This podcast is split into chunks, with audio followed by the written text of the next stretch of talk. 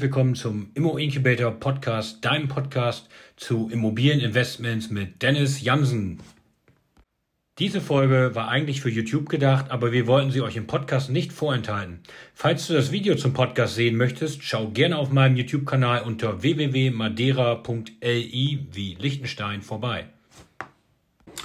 Hallo und herzlich willkommen heute Abend bei Immo Incubator, eurem Kanal für Immobilieninvestments. Heute möchte ich euch gerne darüber berichten, warum ich auf Madeira noch keine Immobilie gekauft habe. Wo sind die Unterschiede zum deutschen Immobilienmarkt? Was gibt es beim Kauf auf Madeira zu beachten? Dafür habe ich sechs Punkte rausgesucht. Das eine ist ein Käufermarkt, der Eigenkapitalanteil für Finanzierung, die Eigenkapitalrendite, die eigentliche Rendite, die Marktlage aktuell auf Madeira und die nächsten Schritte, wie ich vorgehen werde. Wenn dich das Ganze interessiert, schau gerne rein in dieses Video. Ja, heute dürft ihr mich live erleben mit ein bisschen weniger Gel in den Haaren, dann sieht das ein bisschen wuschiger aus. Ähm, heute geht es um sechs verschiedene Punkte, wie im Intro gerade schon angekündigt. Warum habe ich noch keine Wohnung auf Madeira oder kein Haus gekauft? Da gab es verschiedene Punkte. Was ich bei meinen letzten beiden Besuchen im April und im Juni gelernt habe, bringe ich euch jetzt hier mal etwas näher. Das heißt, erstmal muss man unterscheiden, auf Madeira herrscht aktuell aus meiner Sicht ein absoluter Käufermarkt. Was heißt jetzt Käufermarkt? Käufermarkt bedeutet, dass das Angebot an Immobilien größer ist als das Angebot an, oder die Nachfrage der Käufer. Das heißt also, auf zehn Wohnungen kommen vielleicht nur ein, zwei oder drei Leute, die gerne eine Wohnung kaufen möchten. Andersrum, wenn ich in Deutschland gucken gehe, dann kommen auf eine Wohnung mindestens drei, fünf oder zehn Leute, je nach Gebiet, vielleicht auch mal 100 oder 200, die gerne diese eine Wohnung kaufen würden. Das heißt also, es gibt aktuell einen Angebotsüberschuss auf Madeira. Und das hat natürlich dann auch damit zu tun, dass das Durchschnittsgehalt auf Madeira günstiger ist und ein durchschnittlicher Madeira sich jetzt nicht äh, die Wohnung im Zentrum für 300.000, 400.000 kauft. Das heißt also, mit dem durchschnittlichen Gehalt dort kann man natürlich nicht die gleichen Immobilienpreise zahlen, äh, wie man das vielleicht in Deutschland oder vor allem auch in der Schweiz gewohnt ist. Das heißt also, mir wurde von einem äh, Madeiraner dort vor Ort gesagt, der sagt, äh, bis 500 Miete Mehr kann man dort gar nicht verlangen von lokalen Leuten. Das heißt also, alle Objekte, die ich jetzt als Investor kaufen würde, die irgendwo mehr als 100, 150, 200.000 kosten, die kann ich an lokale Leute gar nicht vermieten. Das heißt, ich muss immer schauen, dass ich eine Kurzzeitvermietung mache. Jetzt immer noch die Frage, was Kurz- und was Langzeit ist. Für mich ist eine Kurzzeitvermietung alles, was unter sechs Monate ist. Langzeit gibt es natürlich teilweise auch an Touristen, aber dort äh, ist die Nachfrage natürlich auch schon mal geringer. Es gibt natürlich schon Rentner, die auch das Ganze mal für ein Jahr mieten wollen, aber das kommt nicht so häufig vor. Das heißt also, ich muss nach etwas schauen, was ich auch kurzzeitig, das heißt über Booking oder Airbnb, vermieten kann. Ähm, dazu habe ich natürlich mit verschiedenen Maklern Kontakt gehabt. Jetzt muss man auch verstehen, wie das Ganze auf Madeira läuft. Das heißt, die Maklerprovision wird in der Regel, soweit mir bekannt, immer nur vom Verkäufer gezahlt. Das heißt also, wenn ich kaufe, habe ich an sich erstmal keinen offiziellen Nachteil dadurch. Das heißt, im Angebotspreis ist die Maklerprovision schon mit drin. Jetzt ist es aber auch so, dass die, äh, die Verkäufer dann den Auftrag selten einem Makler allein geben, sondern die geben den ganz vielen verschiedenen Maklern, weil die sagen, wer für mich das Ding verkauft, ist es mir ganz egal, Hauptsache weg damit. Wer den höchsten Preis bringt, darf das Ding verkaufen. Oder in dem Fall, wie es aktuell ist, wer überhaupt einen Käufer, Käufer bringt, kann das Ganze für mich jederzeit verkaufen und bekommt seine Provision dafür. Ähm, das hat zur Folge, dass wenn wir jetzt irgendwo sehen, dass in Funchal irgendwie 2000 Wohnungen angeboten werden, dann ist es so, dass aber eigentlich vielleicht nur 500 äh, Wohnungen angeboten werden, weil jede Wohnung im Durchschnitt von vier verschiedenen Maklern angeboten wird. Das heißt also, die Anzahl der Angebote dort kann man nicht zwingend vergleichen mit den Wohnungen, die wirklich auf dem Markt sind. Was aber auch dazu führt, dass man häufig Angebotspreise, die etwas höher angesetzt sind. In Deutschland kennt man es ja teilweise andersrum, da gibt es ein Bieterverfahren, dann geht der Preis noch rauf äh, um, um 10, 20, 30 Prozent, habe ich ja bei einer Wohnung in Bremen auch schon mal gezeigt, ging über 34 Prozent rauf. Dort ist es ja so, ich hatte ja auch schon ein Haus besichtigt, wo man direkt fast im, im Termin schon gesagt hat, 15 Prozent können wir runtergehen und dann nach dem Termin sogar nochmal bereit war, weiter runterzugehen. Das heißt also aktuell dort, äh, die Preise sind in der Regel aus meiner Sicht eher so, dass sie dann nochmal nach unten verhandelt werden können. Kommen wir zum zweiten Punkt, der für mich auch eine Menge ausmacht. Das ist der Eigenkapitalanteil für eine Finanzierung. Das ist ja bei mir ein Grund, warum ich auch in Deutschland finanziere und in Deutschland Immobilien kaufe, da ich dort in der Regel mit 12, 13 Prozent Eigenkapital hinkomme, wenn ein Makler dabei ist oder teilweise sogar weniger mit 7 Prozent äh, für die Nebenkosten, weil ich dort eine Anrechnung meiner guten Bonität bekomme und dadurch dann eine 100 Prozent Finanzierung der Objekte.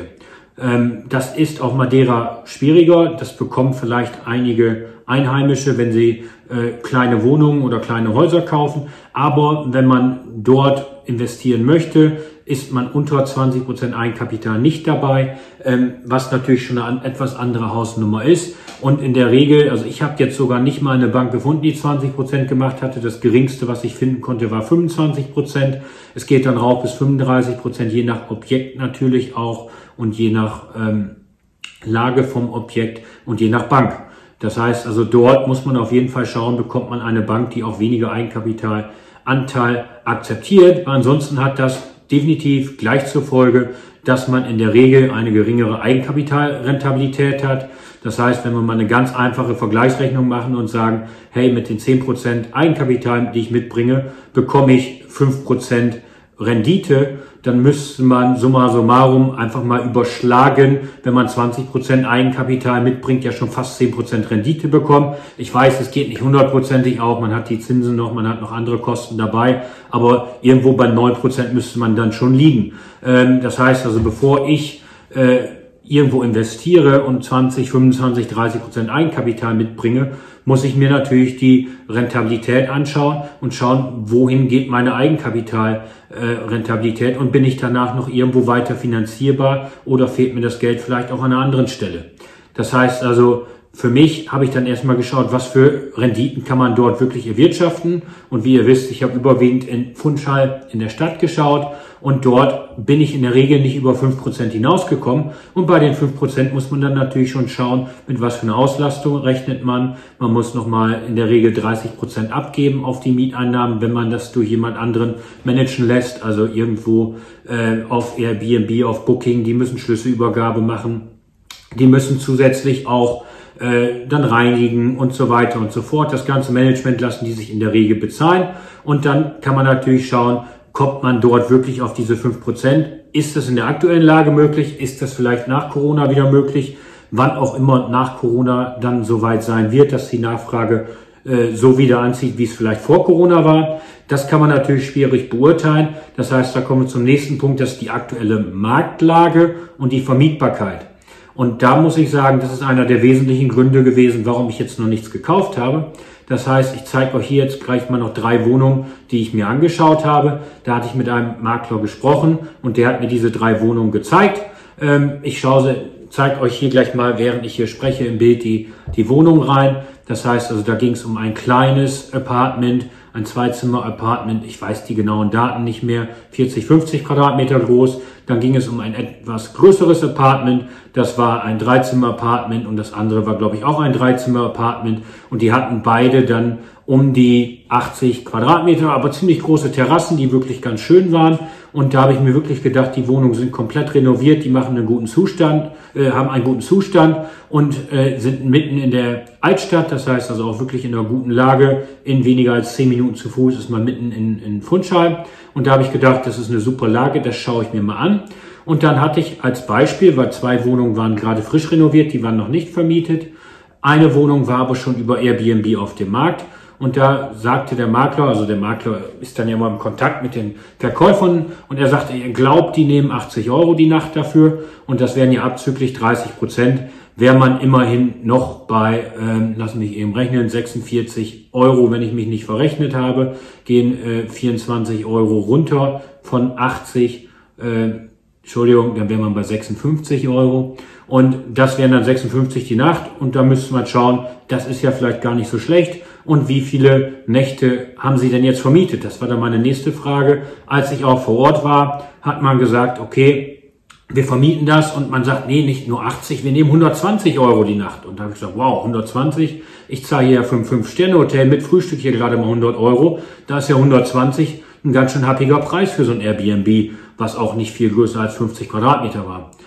Dann ähm, habe ich gesagt, okay, Sie sollen mir doch mal Ihre Anzeigen und Ihre Buchung schicken vom äh, Booking und von Airbnb, damit ich mir das mal nachvollziehen kann. Sie können ja die Namen rauslöschen. Mir reicht irgendwie so ein Check-in-Datum, Check-out-Datum und übers letzte Jahr, wie viel Buchungen Sie denn hatten, weil Sie gesagt haben, Sie machen das schon seit anderthalb Jahren mit dieser Wohnung und äh, 120 Euro. Wenn man da natürlich nochmal 30 Prozent runterrechnet, sind 36 runter, das ist mal bei 84, das wäre sogar noch besser gewesen. Äh, 84 Euro die Nacht, da hätte man nicht so viel Auslastung gebraucht. Die Wohnung sollte irgendwas bei 230.000 Euro kosten. Dann hätte man schon irgendwo, wenn man 60, 65 Prozent Auslastung hat, das heißt 20 Tage im Monat, wäre man schon fast auf 8 Prozent gekommen. Und das war auch das, was man mir dann geschickt hat. Man hat mir dann über WhatsApp geschickt, hey, wir haben 20 Tage Auslastung im Monat und wir nehmen die 120 Euro von 84 übrig bleiben und deswegen wären das 8 Prozent und normalerweise wird man maximal 6 erreichen und deswegen wäre das ein sehr guter Preis